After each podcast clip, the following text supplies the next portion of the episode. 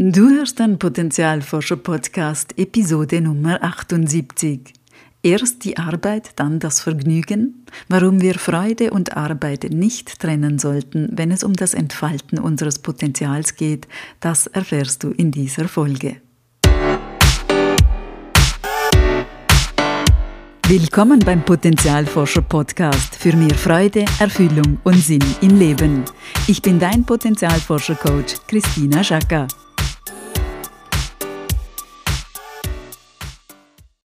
Hallo liebe Potenzialforscherin, hallo lieber Potenzialforscher. Vor kurzem hörte ich im Autoradio einen Beitrag, in dem es um Hausaufgaben nach der Schule und um den freien Mittwochnachmittag ging.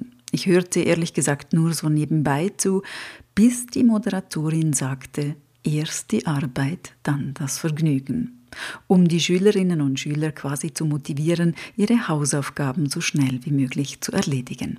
Erst die Arbeit, dann das Vergnügen. Dieses Sprichwort halte in mir nach. Erstmal machte es mich ziemlich nachdenklich, dass dieser Spruch von einer jungen Moderatorin ausgesprochen wurde, also tatsächlich noch verwendet wird. Ich habe ihn schon Jahre nicht mehr gehört und irgendwie musste er in meiner unbewussten Vorstellung bzw. Hoffnung deshalb auch ausgestorben sein. Ist er aber nicht. Erst die Arbeit, dann das Vergnügen. Das Sprichwort wird immer noch aktiv verwendet und prägt sich bereits in unserer jüngsten Generation auf der Erde wieder tief ins Gedächtnis. Ich will das nicht verurteilen oder schlecht machen, aber als Potenzialexpertin ist es mir sehr wichtig, dass wir solche tiefen Prägungen und Glaubenssätze hinterfragen, denn sie beeinflussen im Wesentlichen unseren Umgang mit unserer Arbeit, unserem Potenzial und unserer Freude. Das sind nicht nur sehr wichtige Punkte aus meiner Sicht, sondern ich erlebe die Einschränkungen solcher tief geprägten Glaubenssysteme täglich in meiner Praxis. Sich davon zu lösen, sich frei zu machen und sein eigenes Potenzial zu entdecken und zu leben, ist dann keine schnelle Lösung, sondern braucht viel Zeit und auch Energie. Denken wir das Sprichwort mal gemeinsam durch. Erst die Arbeit, dann das Vergnügen. Das heißt, Arbeit und Vergnügen sind getrennt. Die Arbeit, die ist in dieser Trennung dann meist hart, darf kein Vergnügen bereiten, ist also freudlos. Man muss zuerst etwas leisten, es hinter sich bringen, damit man später Freude haben darf oder auch Leichtigkeit leben kann. Das Unangenehme, die Pflicht der Arbeit oder die Aufgaben müssen wir zuerst erledigen um dann, wenn wir unsere Pflicht vorbildlich erledigt haben, um dann Vergnügen verdient zu haben. Vergnügen gibt es also nicht umsonst, Freude ist kein Menschenrecht, hat keine alleinige Existenzberechtigung. Wir müssen schon was dafür leisten und tun, vielleicht sogar erst dafür leiden. Wo kommen wir denn hin, wenn wir einfach nur Freude im und am Leben empfinden? Vergnügen wirkt auch irgendwie oberflächlich im Vergleich zur harten, rechtschaffenen Arbeit. Das bringt uns zur Frage, darf unsere Arbeit Freude machen? Ich meine so richtig tief an der Basis oder ist da in uns doch eine Art kollektives schlechtes Gewissen, wenn uns unsere Arbeit Spaß bereitet? Ist es dann überhaupt noch Arbeit?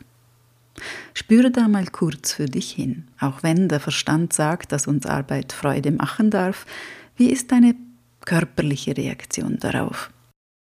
Zieht sich in dir vielleicht etwas zusammen oder weitet sich alles aus? Ist da Spannung oder Entspannung, Kontraktion oder Expansion? Und wie wurde dir das in deiner Familie von deinen Bezugspersonen vorgelebt? Musste immer alle Arbeit erst erledigt sein, bevor man sich entspannen durfte, bevor man spielen durfte? Diese unbewusste Vorstellung der Trennung von Arbeit und Vergnügen beeinflusst unsere Haltung ziemlich stark. Es beeinflusst auch die Beziehung zu unserem Potenzial und damit letztendlich zu unserem wahren Selbst. Denn wenn wir unser Potenzial erforschen, es entdecken und Teile davon beginnen zu leben, ist die Freude, das Vergnügen ein wichtiger Wegweiser auf unserer Reise unsere Stärken einzusetzen, unsere Fähigkeiten und Talente leben zu können, das entfacht ein wahres Feuerwerk an Freude und Vergnügen, zumindest wenn alte Glaubenssysteme transformiert wurden. Und mal ehrlich, niemand findet seine Schwächen wirklich prickelnd oder freudig, auch wenn sie natürlich da sein dürfen und ihren berechtigten Platz haben. In meinem Buch Die Magie deines Potenzials habe ich dazu Folgendes geschrieben. Die Kraft des Herzens ist die Freude. Sie kann sprühend oder ganz sanft und leise sein. Mit ihr gehen wir auf Herausforderungen offen und neugierig zu, lassen uns von Ideen inspirieren, erleben wir in unserem Tun den Flow, fühlen uns glücklich und mit anderen verbunden. Sie ist der Kompass für unseren Lebensweg. Wir können dieses einzigartige Funkeln in den Augen der anderen sofort erkennen, dieses freudige Strahlen der Seele.